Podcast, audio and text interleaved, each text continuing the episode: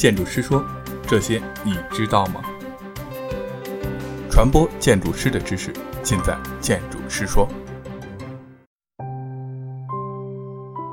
建筑红线，建筑红线由道路红线和建筑控制线组成。道路红线是城市道路（含居住区及道路）用地规划的控制线。建筑控制线是建筑物基底位置的控制线，基地与道路临近一侧，一般以道路红线为建筑控制线。如果因城市规划需要，主管部门可以在道路线以外另定建筑控制线，一般称后退道路红线建造。任何建筑不得超越给定的建筑红线。民用建筑设计通则规定，建筑物的台阶、平台、窗景、地下建筑及建筑基础。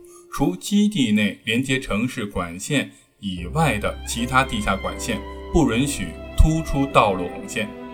允许突出道路红线的建筑突出物有：一，在人行地面上空；二，两米以上允许突出窗扇、窗罩，突出宽度不大于零点四米；二点五米以上允许突出活动遮阳，突出宽度不应大于人行道宽度减一米，并不应大于三米。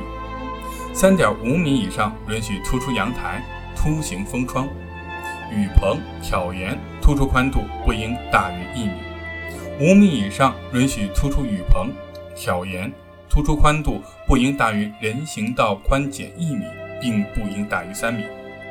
二，在无人行道的道路上空，二点五米以上允许突出窗扇、窗罩，突出宽度不应大于零点四米。五米以上允许突出雨棚、挑檐，突出宽度不应大于一米。